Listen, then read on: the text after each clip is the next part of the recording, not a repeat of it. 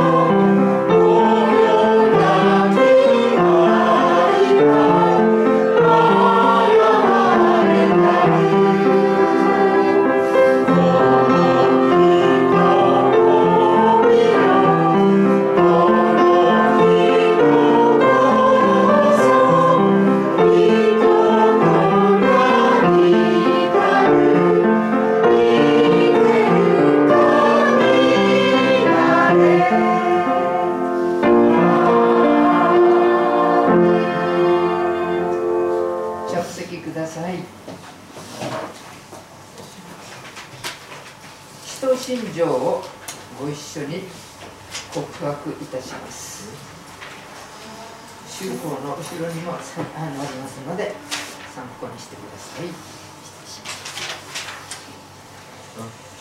使徒信条我々は天使の作り主。全能の主なる神を信ず我らはその一人と我らの主イエス・キリストを信ず主は聖霊により手がより乙女マリアより生まれポンテオ・ピラトのもとに苦しみを受け十字架につけられ死んで葬られ世に下り三日目に死人のうちよりよみがえり天に昇り全能の死なる神の右に座したまえり賢より鍛えて生ける者と死ねる者とを裁ったまま我は聖霊を信ず聖なる行動の生徒の交わり罪の許し体のよみがえり常しえの命を信ずアーメン主の祈りを祈りましょう。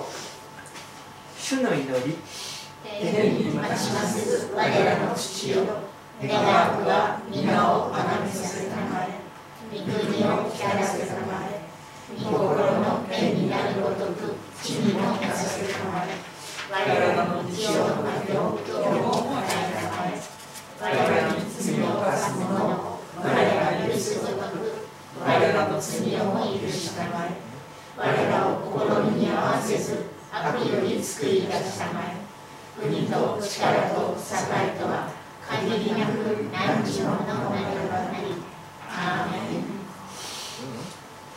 司会者がお祈りをさせていただきます。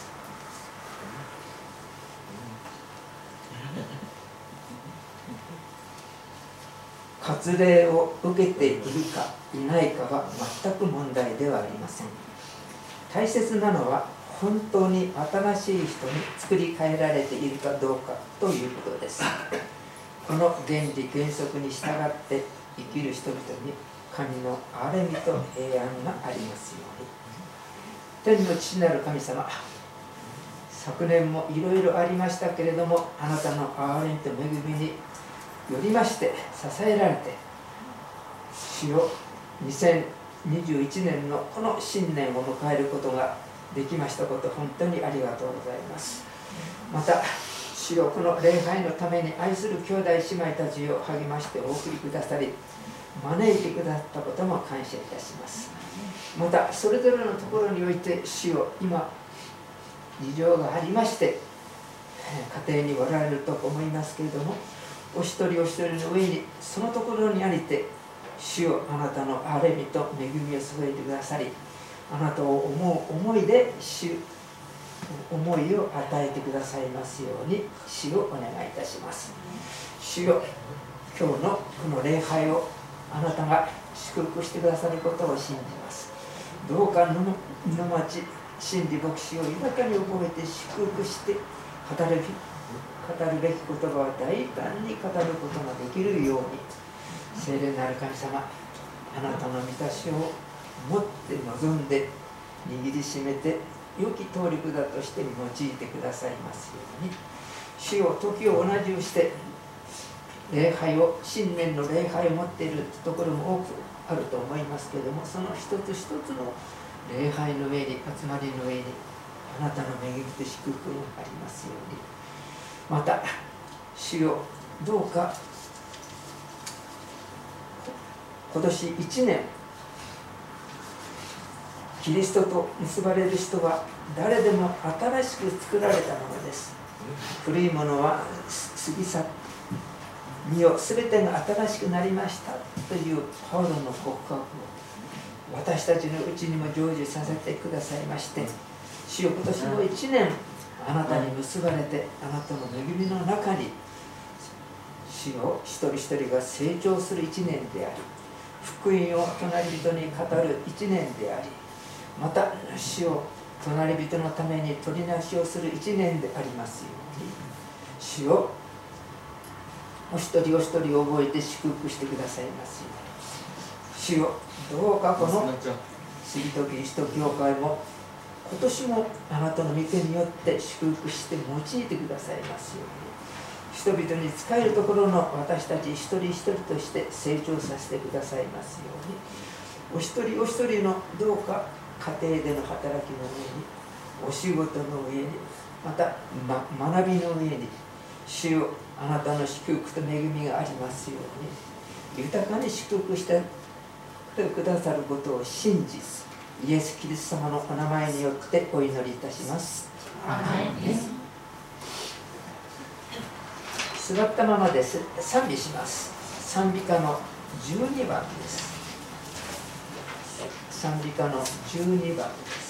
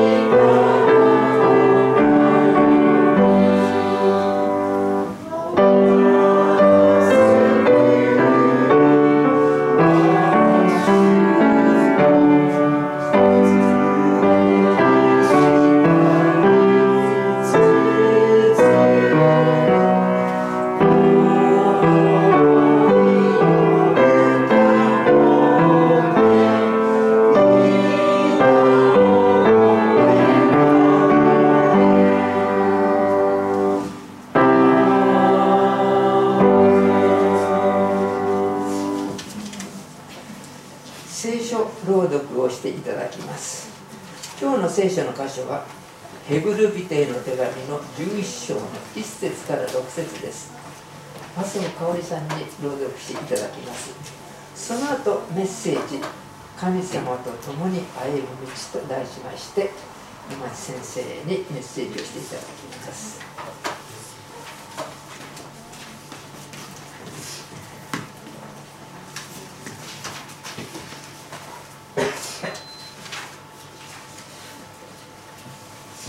お読みいたします。ヘブル人への手紙11章。から6節です。信仰は望んでいる事柄を保証し目に見えないものを確信させるものです。昔の人々はこの信仰によって称賛されました。信仰によって私たちはこの世界が神の言葉で作られたことを悟り従って目に見えるものが目に見えるものでものからできたのではないことを悟るのです。信仰によってアベルはカインよりも優れた生贄を神に捧げその生贄によって彼が義人であることの証明を得ました。神が彼の捧げ物を良い捧げ物と証ししてくださったからです。彼は死にましたがその信仰によって今もなお語っています。信仰によってエノクは死を見ることのないように移されました。神に移されて見えなくなりました。移される前に彼は神に喜ばれていることが証しされていました。信仰がなくては神に喜ばれることはできません。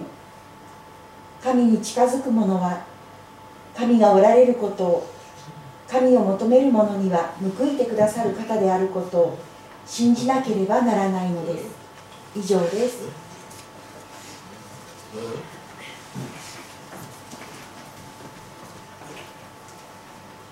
新年礼拝にようこそおいでくださいました。心より歓迎いたします。昨年も大変お世話になりましたが今年もどうぞよろしくお願いいたします。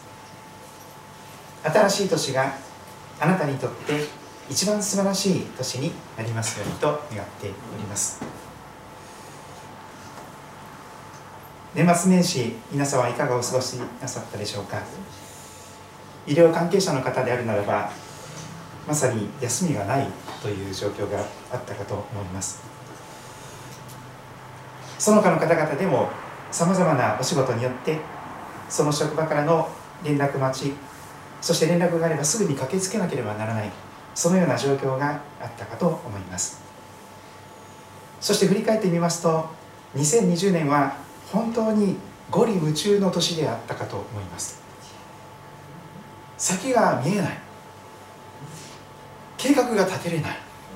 そして一体いつこの状況が解決へと速やかに動くのか。一向に今も年が明けましたけれども先が見えない状況があるように思います。そんな中で今年の最初の年最初の日ヘブル人への手紙をご一緒に開きたいと思っておるわけです。ヘブル人への手紙の10章最後のあたりをちょっと見ますとこの手紙がどういう状況に置かれている人に書かれたのかそのことを伺い知ることができます。聖書をお持ちの方は先ほど朗読していただいた少し前のところですけどもヘブルビーテの手紙10章32節あたりから読んでみたいと思います。この世界が今置かれている状況がまさにこういう状況ではないのかなと思うような非常に厳しい先が見えない。そしてもう戦い疲れてしまってもう全てを投げ出してしまいたい。そういう状況に置かれていた人たちのことを覚えます。ヘベル10章32節から。あなた方は光に照らされた後で苦難との厳しい戦いに耐えた。初めの日々を思い起こしなさい。あざけられ苦しい目に遭わされ見せ物にされたこともあればこのような目に遭った人たちの同志となったこともあります。あなた方は牢につながれている人々と苦しみを共にしまた自分たちにはもっと優れたいつまでも残る財産があることを知っていたので自分の財産が奪われてもそれを喜んで受け入れました。ですからあなた方の確信を投げ捨ててはいけません。その確信には大きな報いがあります。あなた方が神の御心を行って約束のものを手に入れるために必要なのは忍耐です。もうしばらくすれば来たるべき方が来られる。遅れることはない。私の義人は信仰によって生きる。もし恐れ退くなら私の心は彼を喜ばない。しかし私たちは恐れ退いて滅びるものではなく信じて命を保つものです。経済的に非常に困窮の中におられる方もいらっしゃるでしょう。最初はそれを感謝なこととして受け止めていくことができたかもしれません。しかしその戦いが長引いていくならば初めの日々が耐え難いものに変わっていきます。昔も今も人生というのは非常に先の見えない辛いことが多いそのような旅であります。しかしこのヘブル人への手紙を書いた著者はどんな状況に置かれていたとしても神様と共に歩む。神様と共に歩むことを繰り返し繰り返し励まし慰め力づけ私たちをそこへと向かわせてくれます。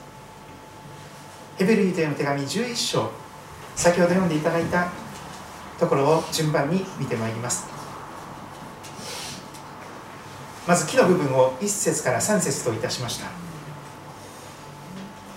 信仰に関することが言われていきます。義人は信仰によって生きるとありました。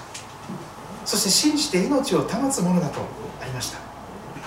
その信仰について本当に苦しい厳しい状況に置かれている人に対してもう一度その一番大切な信仰一番支えになる一番頼りになる一番必要な信仰について語り始めます。さて信仰は望んでいることを保証し目に見えないものを確信させるものですと語られています。信仰とは保証するものであり確信させるものだと言われます。望み見ていることを保証するものそれが確かにやがて与えられることが保証されていくもの。そして今は見えないけれども霧の中にゴリ夢中で一寸先が闇で目に見えない。でもその目に見えないけれども確かにあるものを確信させるもの。それが信仰であります。この私たちの肉眼の目では見ることのできない。しかし目に見えないけれども確かにあるもの。確かに私たちを目に見えるものよりも確かに保証し確信に導くもの。それがここで言われている信仰であります。信仰は望んでいることを保証するもの。目に見えないものを確信させるものです。そして昔の人たち昔の人たちはこの信仰によって称賛されましたと続きます。この後信仰によってという言葉でたくさんのいろいろな人が出てきます。最初に名もなき人たちが出てきますが3節のことです。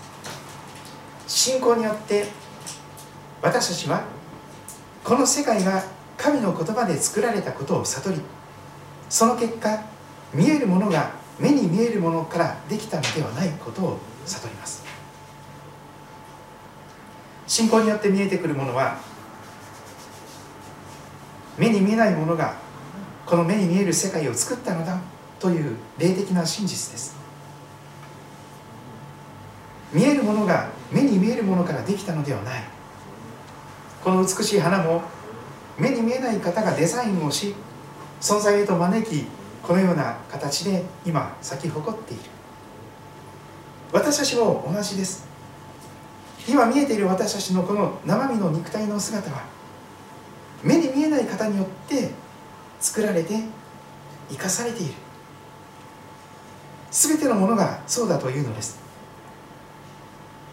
この世界が神の言葉で作られた。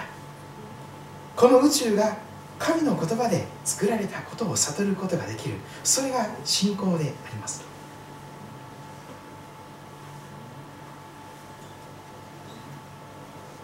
考えてみますと本当に不思議なことですけども人間が猿から進化したと思い込んでいたものがそうではなくて神様によって作られたんだ。世界は一人のただ一人の神様によってデザインし形作られ存在へと招かれたのだ。そのように受け止めることができるのがこの信仰のもたらす悟りであります。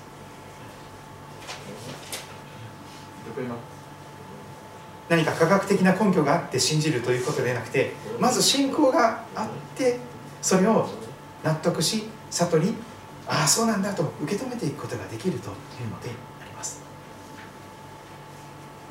そして4節。4節を見てまいります。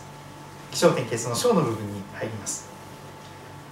今度は信仰による人としてアベルさん出てきます。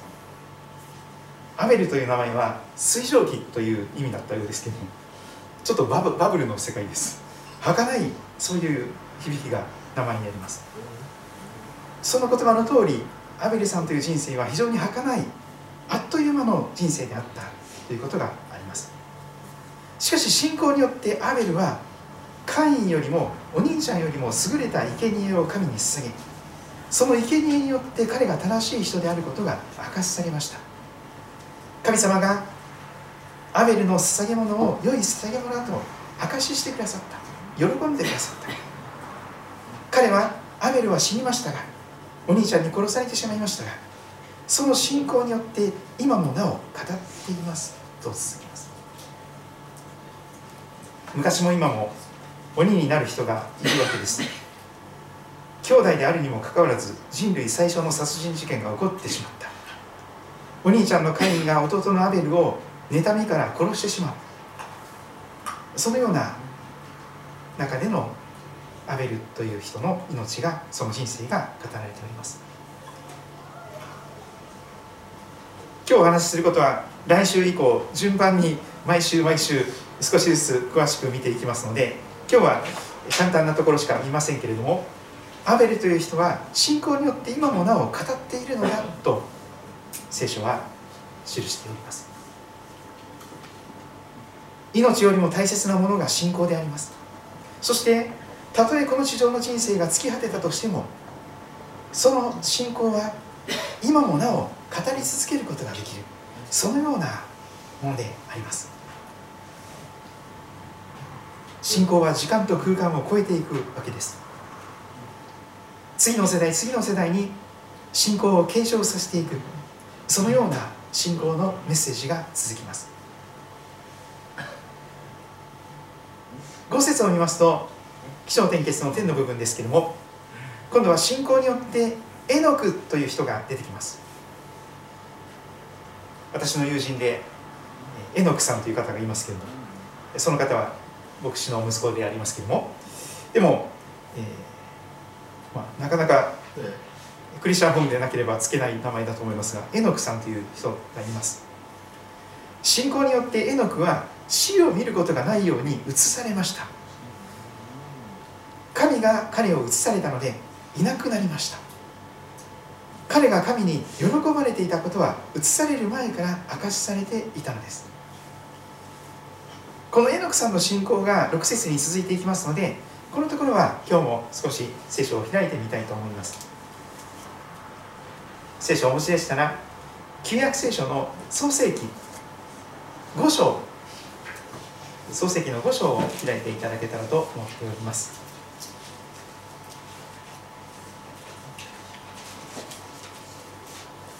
5章にはアダムの歴史が記されています。最初の人アダムが930年生きた。その後セスという人物が912年生きた。エノシという方は905年。ケナンという方は910年。マハラリエルさんは895年。ヤレデさんは962年。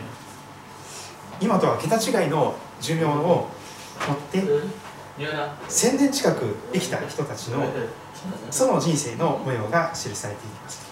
その中で漱石5章の21節からのところにエノクという人の名前が出てきます。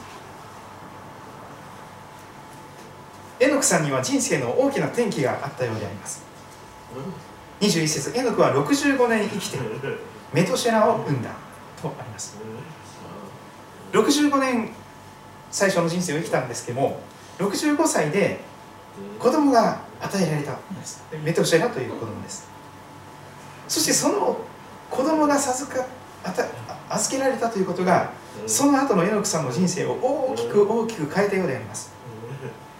22節エノクはメトシェラを産んでから300年神と共に歩み息子たち娘たちを産んだと続きます。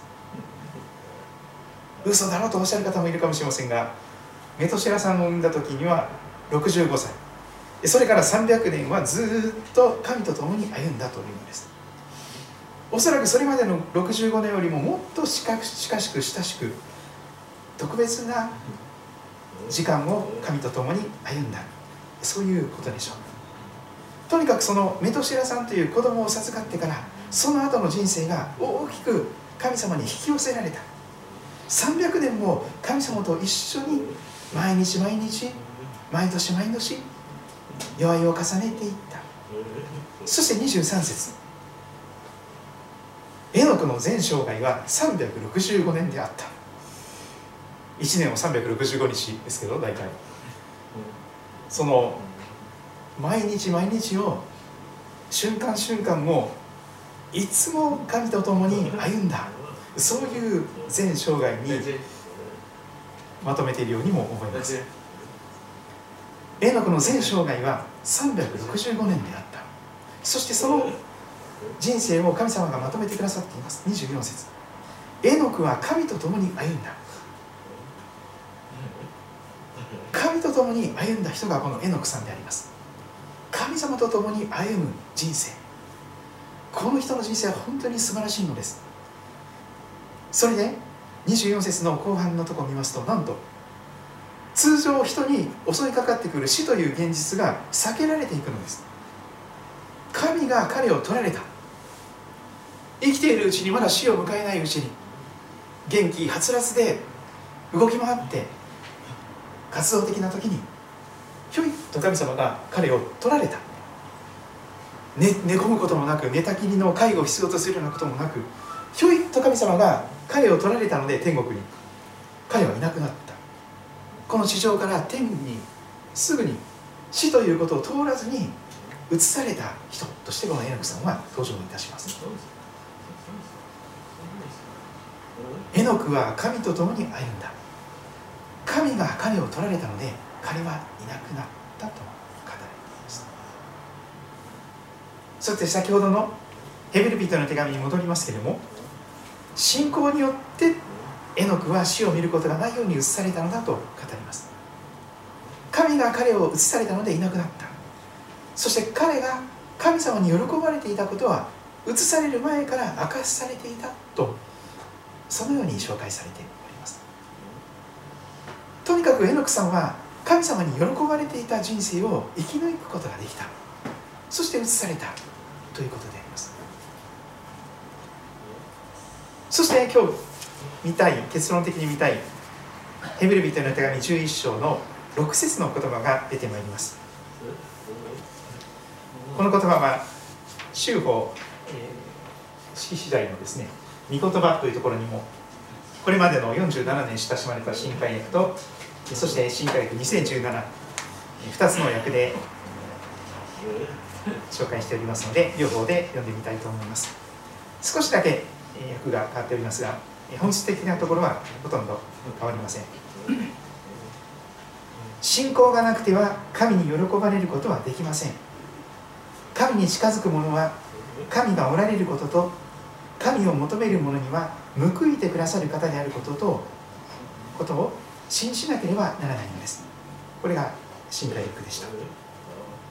新海訳2017はこうなりました。信仰がなければ神に喜ばれることはできません。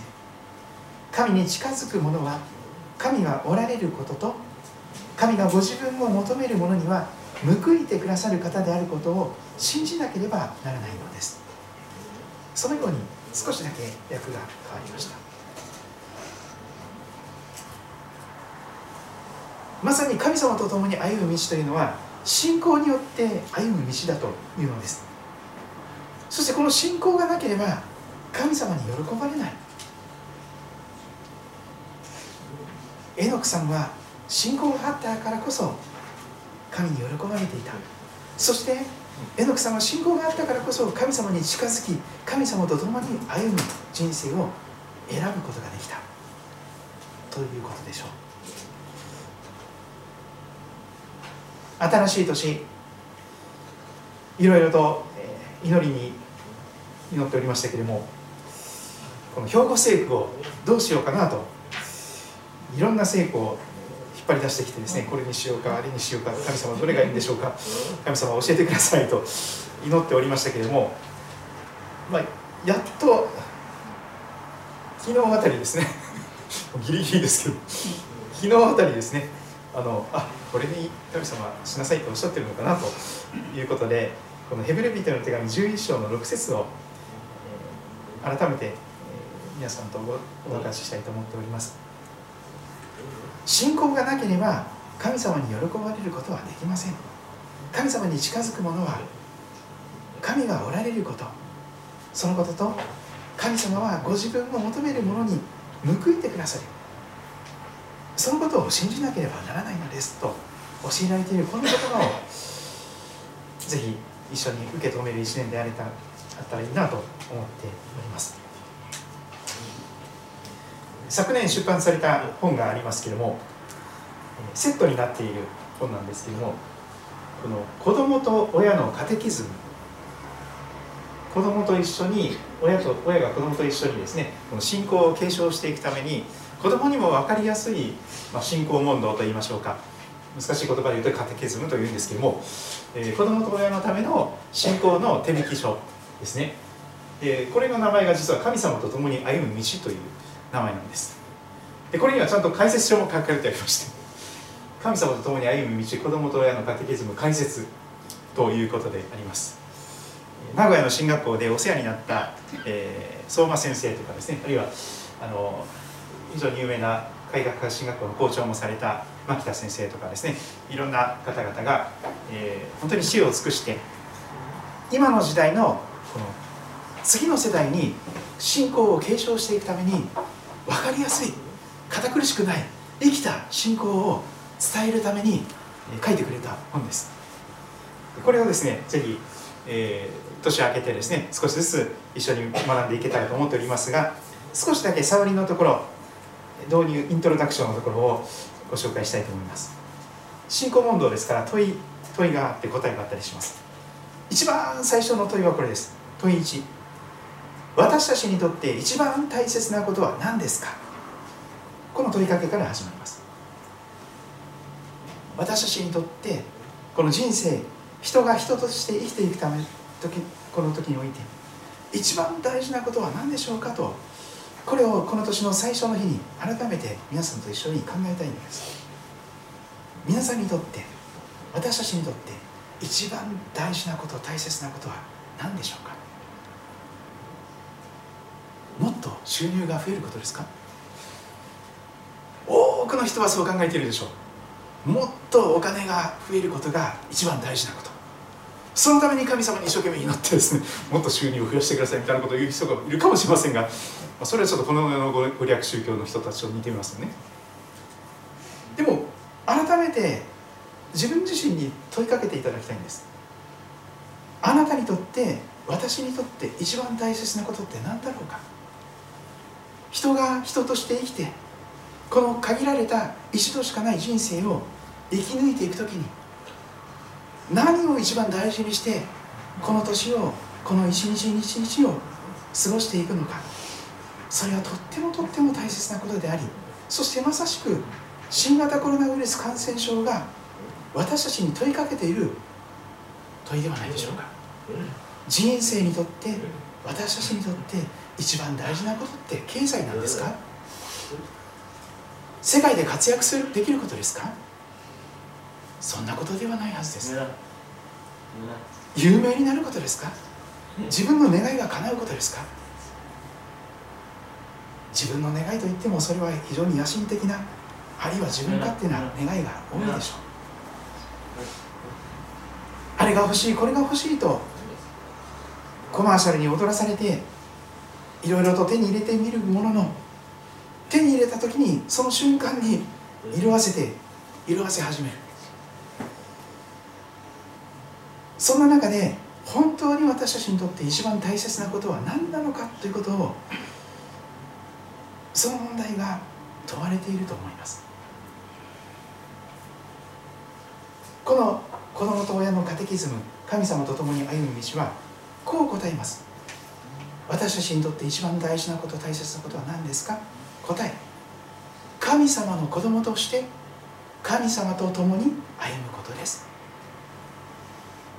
それがなければ一切は虚しく全ては意味を失ってしまう究極的で決定的な一番大切なことがそれなんです。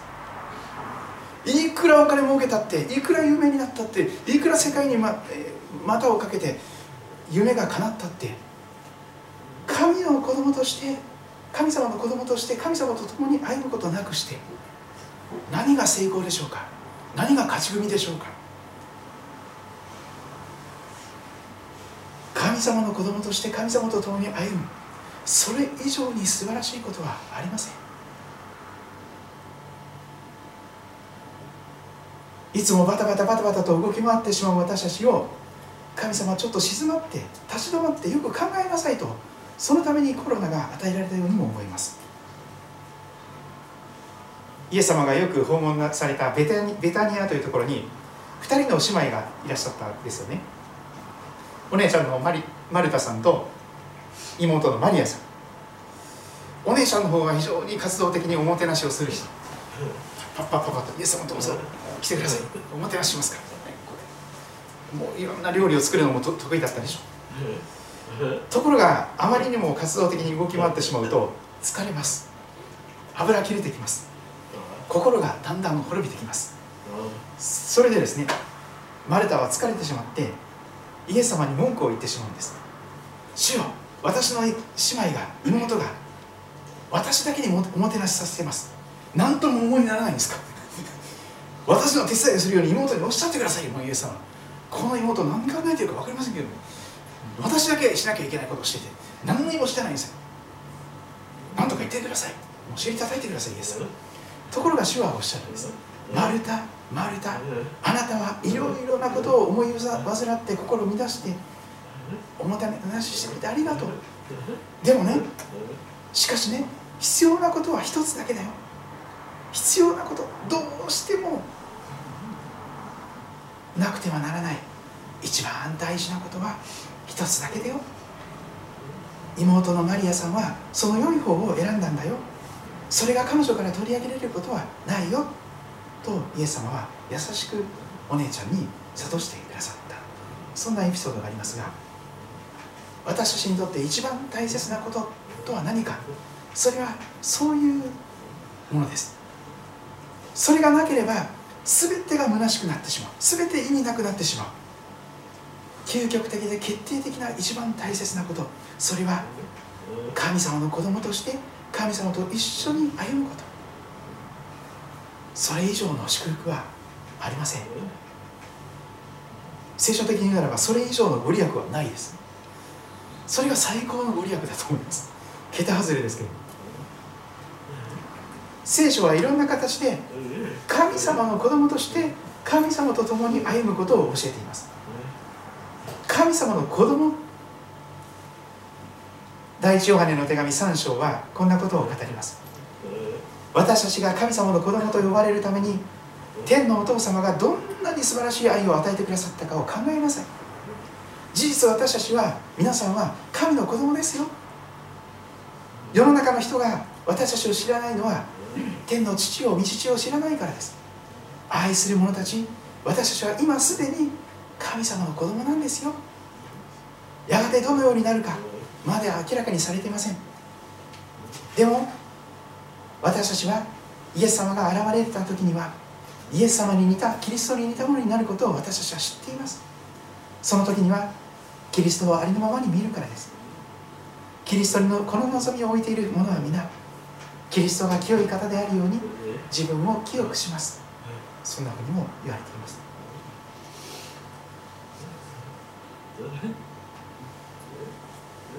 神様と共に歩むとはどういうことですか？それが問い2です。問い2の答えはこれです。誠の神様を知り神様の栄光を表し神様を喜び神様と人に仕えて歩むことです。それが神様と共に歩むという意味なんだ。とますで問いの3神様と共に歩むために罪人である私たちは罪人である私たちに必要なことは何ですか？答えはもちろんこれです。イエス・キリストを信じ救われて神様の子供とされることです。イエス様を信じて救われて神様の子供にされること。それが罪人である私たちに必要なことであります。ですから最後にもう一箇所だけ聖書を開きたいと思いますけれども新約聖書の3番目の書物マタイマルコルカルカの福音書ですね。ルカの福音書の19章。ルカ19章の1節から10節を見ますとそこに罪人であった者がイエス様からの素晴らしいお招きをいただいて神様の子供とされてそしてイエス様と一緒に歩み始めた。その大きく変えられた人のお話が出てきます。ルカの福音書19章1節から10節のところです。少しお読みします。それからイエスはエリコに入り町の中を通っておられた。エリコという町のところにイエス様が来られたんです。するとそこにザーカイという名の人がいた。ザーカイさん。彼は酒税人の頭で金持ちであった。ザーカイさんはお金はもう有り余るほどありました。もうこんなにもらっちゃっていいのかしら？もう全部有り余って何買おうかしらと悩むぐらいでした。彼はイエスがどんな方か見ようとしたが背が低かったので群衆のために見ることができなかった。それで先の方に走っていきイエスが見ようとしてイエスを見ようとしてイチジクグアの木に登った。木に登った人です。木登りする経験があると思いますがとにかくこの人は大人になったんですけども木登りをした人になります。イチジクグアの木に登ってそこからイエス様を見ようとしました。イエスがそこを通り過ぎようとしておられたからであった。5節感動的な場面です。イエスはその場所に来ると上を見上げて彼に言われた。イエス様は私たちよりも低いところに来られます。決して上から目線ではなく下から目線で私たちを見つめてくださいますイエス様はその場所に来ると上を見上げて木の上に登っているザーカイを見上げて言われます。おーいザーカイ急いで降りてきて。今日はねあなたの家に泊まることにしてあるから。あなたの家に泊まらなきゃいけないから今日は。そうおっしゃったんです。誰からも声かけられることがなかった。家に遊びに来てくれる友達もいなかったでしょ。う嫌われ者でした。お金はありましたがお金で本当の友達は買えなかったんです。お金で買えるような人は本当の友達ではないからです。お金も目当ての人であります。ザーが急いで降りてきなさい。私は今日あなたの家に泊まることにしてやるから。今日あなたの家に泊まらなきゃいけないから。降りてきて。ザーカイは嬉しかったんですよ。そんなふうに優しく声かけてくれる人いなかったですから。一人もお友達がいなかったですからザーカイは急いで滑り滑り降りるように降りてきて喜んで喜んで大喜びでイエス様を迎えたと記されています。しかし周りの人たちは冷たい人たちです。人々はみんなこれを見ます。ザーカイが声をかけられて急いで降りてきて喜んで喜んでイエス様を迎えたその場面を見ます。人々はみんなこれを見てこういうのです。文句を言います。あの人はイエス様ってなんかとんでもない人じゃないの？イエス様って大したことない人だよね。あの人は罪人のところに行って罪人のお客さんになっちゃったよ。と文句を言いました。羨ましかったんでしょう。羨ましいから自分も同じようにしてほしいけどとりあえず文句を言いたいあの人は罪人のところに行ってお客さんになっちゃったとんでもない人だ。しかしザーカイはその時立ち上がってイエス様をイエス様に向けてこんなことを申し上げます。主に言います。主よご覧ください。まずザーカイがお金ではなくてイエス様を主と呼んでいることは素晴らしいことです。お金が神様だったザーカイがイエス様を主よと呼ぶことができるものに変えます。すっかりイエス様の魅力に捉えられてその愛に包まれております。主よご覧ください。イエス様ご覧ください。見て見てください。私は財産の半分を貧しい人たちに施します。チャリティーします。今で言うならばですね国境なしき医師団とかいろんなところにですね財産の半分寄付します。と言ったんです。おそらく億単位のお金を持ってたと思いますよ。財産の半分を貧しい人たちに施します。ホームレスの方々。誰かから脅し取ったものがあればたくさんあったと思いますが4倍にして返します。脅してすかしてですね騙してお金持ち手段を選ばずにお金持ちになったんですからそれはですねでも償うわけです。何かだ脅し取ったりゆすり取ったものがあれば4倍にして返します。当時の立法よりもはるかに倍額の本当に彼はお金に執着していたんですけどお金から解放されたんです。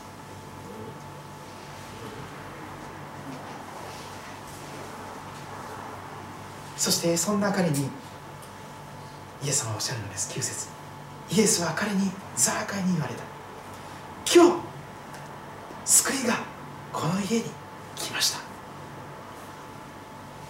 今日あなたは私と共にパラダイスにいますと同じような言葉ですね。今日救いがこの家に来ちゃった。この家の人みんな救われたよ。この人もアブラハムの子神様の子なんだよ。とイエス様に言っていただいたんです。誰が何と言おうとこのザーカイ君は私の息子だ。とイエス様はおっしゃったんです。そしてイエス様は10節でこうおっしゃる。人の子は私はね失われたものを探して救うために来たんだよ。罪にまみれて神様に背を向け続けてそして生まれてきた意味も分からなくなりそして人生の全てを意味を失って何のために生きてるか分からずに捨て鉢になって自暴自棄になって早く死にたい死にたいととらわれて失われていたものを探して救うために私はそのためにこそクリスマスに生まれて今ここに来てるんだよと主はおっしゃるのであります。実に罪人である私たちを友として子供として招くためにイエス様は天から降りてきてくださりクリスマスに家畜川の中の貝羽桶に寝かせられました。その歩みはやがて十字架へと向かっていかれますがその全ては罪人を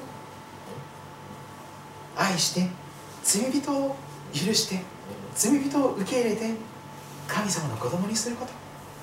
一緒にそんな罪人と一緒に歩むためにイエス様はそのそのような信仰を切に切に求めて大きな大きな犠牲を払ってくださっておりますしばらくの時お祈りの時を持っていただけたらと思いますけれども祈りというのは心が伴っていなければあまり意味がありません。形式的にですね神様を感謝しますとかってやってもですね。それはあまり神様に喜ばれません。あの声に出さなくても結構です。本当に自分の正直な気持ち。神様の前でいい格好をしない。神様の前で本音の建前を使い分けない。正直なありのままの自分の姿で神様に語りかけそしてその神様との素晴らしい関係をまた一歩始めていただけたらと願います。それぞれお祈りの時を持っていきたいと思います。声に出せる方は声に出して祈ってみてください。